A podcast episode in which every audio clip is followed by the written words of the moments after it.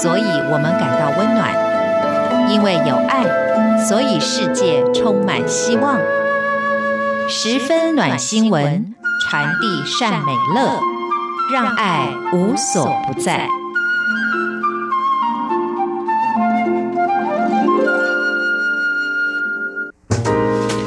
欢迎您收听十分暖新闻，我是维珍。在这个单元当中，分享全世界各地发生的大大小小的属于温暖正面的故事，让大家更感受到人性当中的正向而呈现可以发挥的影响力。那今天要说到的呢，是非常多人哦，不管是用看的，或者自己也参与其中，尤其呢是在科技发达之后呢，事实上利用科技也可以做到很多呢，事出善意，然后对别人也受惠的事情。尤其在当中，现在流行的一个文化或者是经济产业，就是所谓的直播哦，影片制作，然后包含呢成为网红这样角色的产业哦。事实上，在维珍的另外一个节目，也就是台湾红不让的放眼看台湾呢，连续在过年的两集里面呢，也介绍了两岸现在一个在直播跟网红的现象分享。那不过说到呢这个产业当中呢，很多人可能在思考的重点就是，我怎么样冲高自己的点阅率呢？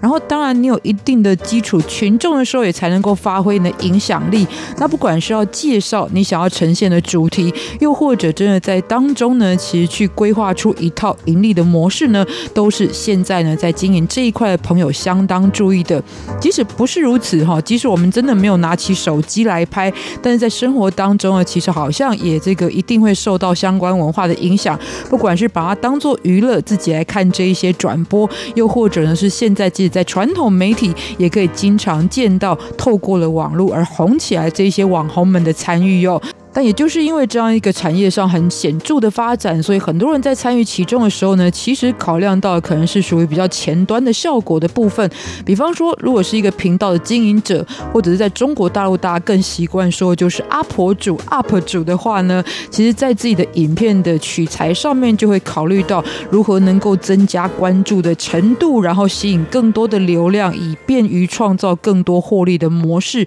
又或者，即使只是一个收看的观众，但大部分呢，就是想要可以随选找到自己需要的知识，或者是资讯，又或者是。纯粹找乐子，但是呢，都是以这样的出发点居多。可是事实上，既然是这么新，而且呢，可以遍布全球，速度也相当快的科技呢，是不是也有可能把它转化成为一些温暖的善念的发想呢？现在分享这个新闻，就是最近呢，媒体报道，来自于印度一位高龄已经七十二岁的老爷爷，平常呢就会经营 YouTube 的频道，也就是这个大家所称的油管。那在当中呢，其实这个大部分现在 YouTube 频道的经营都是有所谓主题性的。这一位印度的老爷爷最主要就是分享他的这个美味料理的烹饪的影片。但是呢，每一次在煮完这些料理之后呢，他也会把菜肴分享给周遭的孤儿以及穷苦的人家来使用哦。所以看影片学煮菜的同时，其实也可以感受到其实更延续的一个属于善意的一个举动。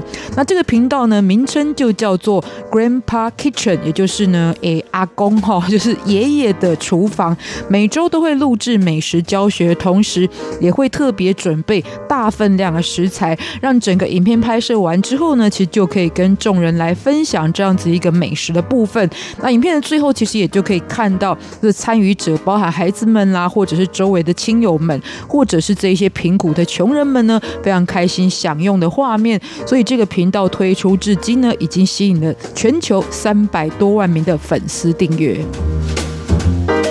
所以呢，第一个打破大家想象的，就是呢，每一个人其实不限年纪哦，都可以在你所属的领域当中，不管是你的专长或者你的喜好呢，其实发挥你所属的这样子一个想象和创意哦。那其实这一位老爷爷已经七十几岁了，但是还是透过这样一个现代科技呢，把自己这样子一个善意的举动传出去。当老爷爷这样子一个抛砖引玉的行动呢，也许对于收看的人来说呢，就是非常有触动，可是不见得能够立竿见影的让所有的人也。也都去实际加入到这样子一个呢行善的举动当中。不过我觉得对心理的层面呢，其实就能够企业变化，也是一个很大的影响。也就是在很多人也许面对这个世界呢，看起来觉得相当的虚伪现实的同时，如果呢分享到这样子一个意念呢，事实上对于自己面对这个社会，也可以有更多而且更积极不同的角度哦。所以这个影响力的部分也是不容忽视的。好，同样是来自于油管 YouTube 呢，其实美国有知名的 YouTuber，也就是 MAE 哦，这个组织呢就经常会在街头进行各种社会实验。其中有一次的测试主题就是，如果小狗被遗弃在街头，那么一般的路人呢，大部分会怎么做呢？所以这两个这个 YouTuber 呢，就准备了一张纸板，上面就写着希望好心人能够领养这两只小狗的文字。然后呢，他们就在旁边进行拍摄跟观察。这时候呢，就发现呢，虽然这两只狗非常的乖巧的就坐在纽约的街头，看起来呢，就是还蛮干净的，就不像带回去之后呢，会制造很多事情的这样子一个小狗哦。但是呢，一直观察的结果会发现呢，其实人们就是这样子路过，或者是看一眼，或者最多呢，就是稍微逗弄一下这样子小狗，但是没有人呢会特别驻足停留关心发生了什么事情。所以就在这两个这个 YouTuber 决定把实验结束，准备打道回府的时候呢，却发现有一位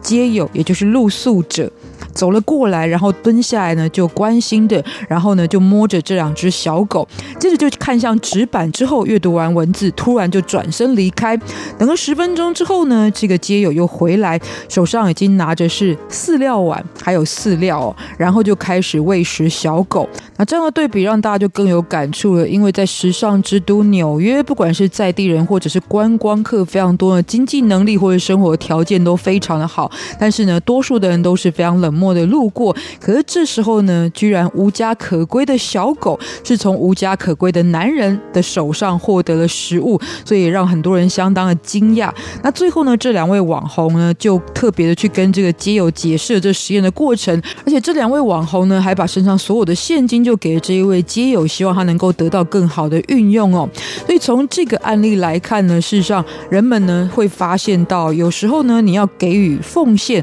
或者是跟别人分享呢。纯然的来自于不是你实际的经济状况，而是来自于你的心态的一个状态哦。甚至呢，也有人这样子相反过来说，有时候贫穷也许不是一种状态，而是一种心态。当你拥有很多的时候，但是呢，内在还是非常饥渴的时候，就觉得什么东西我都还是要紧抓着，不能分享出去。不过呢，在这样心态的煎熬上面，即使你是充满资源的人，可是也会感觉到非常的贫乏。尤其呢，在这个例证当中，可以发现。这两位 YouTuber 也许本来在做这样实验的时候，是也不会把身上的钱呢给予这一些受到实验的人，但是呢，也是受到了皆有举动的触动呢，其实才有这样子一个相对的回馈吧。当然，在每个地区，不管是直播实况或者各种影片类的热门平台有所不同。不过呢，光是以 YouTube 来做一个例子呢，就可以发现到非常多人呢正在利用这样子一个相当普及化而且呢科技的方式，